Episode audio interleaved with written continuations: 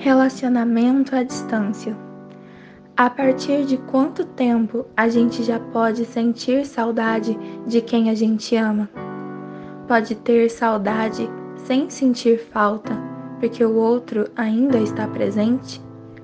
Dá para ter saudade de quem a gente era com aquela pessoa minutos depois da gente não ser mais?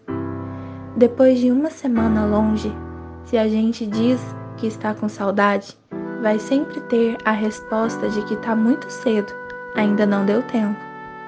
Mas e com um mês? E com vários meses? Em que momento surge a saudade e em que momento ela passa a ser aceita?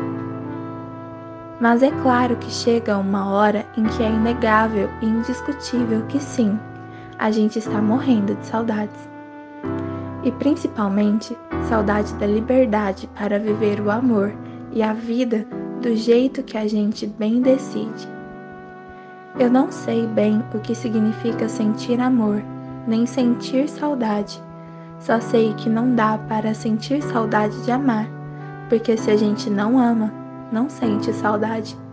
Primeiro amor, depois vem todo o resto. A vida tem sido muito mais sem graça sem os abraços disponíveis.